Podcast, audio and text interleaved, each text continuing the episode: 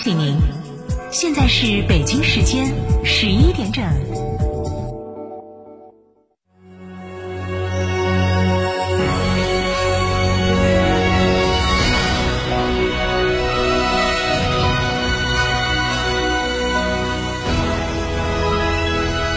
成都的声音，FM 九九点八，成都人民广播电台新闻广播。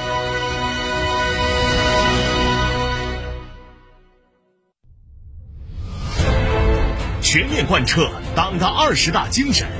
奋力谱写全面建设社会主义现代化国家新篇章。欢迎光临天成餐厅，这里为品牌提供经典广播电视新媒体做法有品牌宣传、软性植入、专属定制活动执行，独家代理成都电视台全频道频率以及看度 APP 广告业务。天成传媒层出不穷，合作热线八四三三六九五五。长城魏牌新能源超级品牌日来了！九点九元下定，最高享六千，置换至高两万元补贴，增购至高一万元补贴，还享五年或十五万公里整车质保。嘉诚魏牌龙泉店六五零七六二二二。哈弗 H 六新能源王者归来，插电混动车型十五点九八万起，上绿牌低油耗，长续航，动力强，更安全，更有金融置换等多重好礼。详询零二八六三个五九三九三零二八六三个五九三九三，买哈弗到家诚。这十多年换了几次新房，但装修我一直选择美化天下，一如既往的环保，初心不变的品质，就在美化天下装饰。微信预约 C D C D 九六九六 C D C D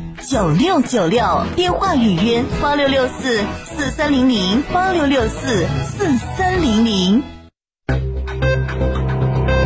九九八快讯。北京时间上午十一点零二分，这里是成都人民广播电台新闻广播，我是玲玲，为您播报新闻。首先，一起来关注一下本地新闻。根据成都市防疫指挥部最新通告，结合我市疫情现状和园区当前防疫工作落实情况。成都市植物园凤凰山体育公园全民健身中心、成都市猛追湾游泳场定于二零二二年十一月二十八号起开始恢复对外开放，有序接待游客。日前，市教育局发布。关于推进成都市儿童友好学校建设工作的通知，确定四川天府新区润泽幼儿园、成都东部新区蓝绸带小学校等五十一所学校为成都市儿童友好的建设学校。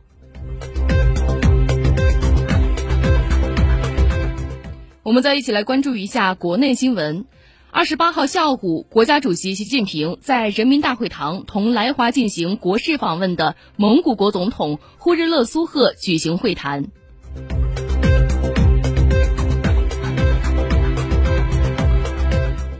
中国载人航天工程新闻发言人、中国载人航天工程办公室主任助理季启明二十八号宣布，经总指挥部研究决定。北京时间二十九号，也就是今天晚上的二十三点零八分，发射神舟十五号载人飞船，飞行乘组由航天员费俊龙、邓清明和张璐组成，费俊龙担任指令长。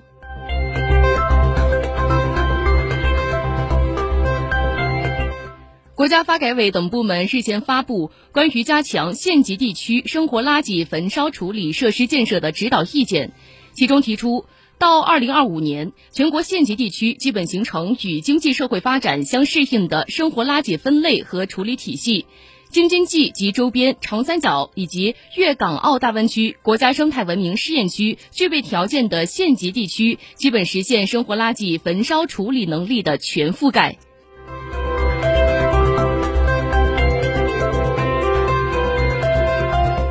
记者十一月二十八号从教育部获悉。教育部、国家语委日前发布了关于加强高等学校服务国家通用语言文字高质量推广普及的若干意见，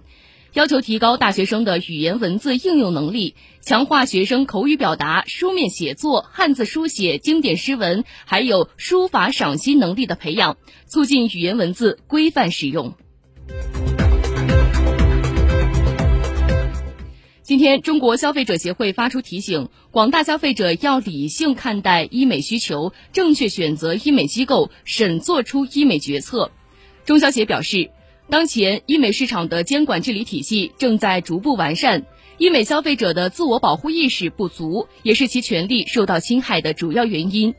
中消协倡导消费者要树立正确的审美观、消费观，不要盲从、跟风、攀比。同时要充分认识到医美存在的不确定性和风险性，要结合自身的实际需要，谨慎选择，理性消费。对此，中消协提醒消费者，医美消费事关自身的生命安全，应慎重选择，认真做好各项攻略。我们再一起来关注一下国际新闻。乌克兰国家通讯社当地时间十一月二十八号报道称，乌克兰武装部队总参谋部当天宣布。乌克兰已经收到了英国交交付的硫磺十杠二型高精度导弹。乌克兰国家通讯社十一月二十八号报道称，乌克兰的总统泽连斯基当天会见了到访的爱沙尼亚、冰岛、拉脱维亚、立陶宛、挪威、芬兰和瑞典七国的外交部长。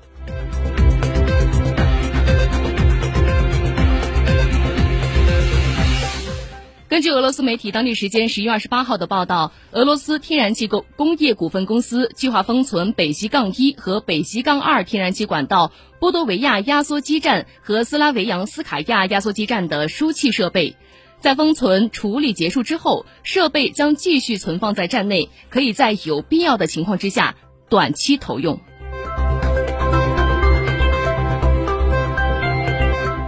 根据俄罗斯卫星通讯社二十七号的报道，意大利的前总理五星运动党党首孔特在接受意大利媒体的采访时表示，他主张在谈判桌上解决俄乌冲突，但现在的问题在于不存在谈判桌，这令他深感担忧。孔特说，无法与谈俄方谈判的想法是不对的。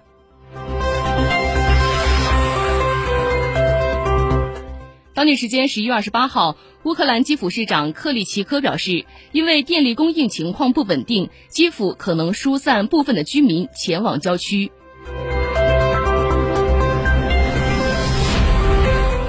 当地时间十一月二十八号，津巴布韦国家统计局表示，津巴布韦十一月份的通货膨胀率较前一个月的环比降至百分之一点八。津巴布韦政府表示，将继续采取紧缩的财政和货币政策的措施，以控制通货膨胀。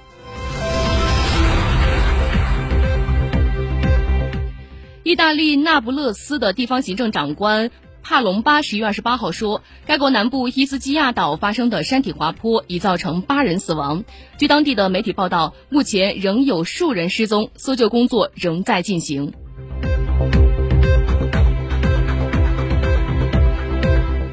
当地时间十一月二十八号，巴黎奥组委在法国宣布，二零二四年巴黎奥运会的门票将从二零二二年的十二月一号逐步开始，分为两轮进行抽签预售。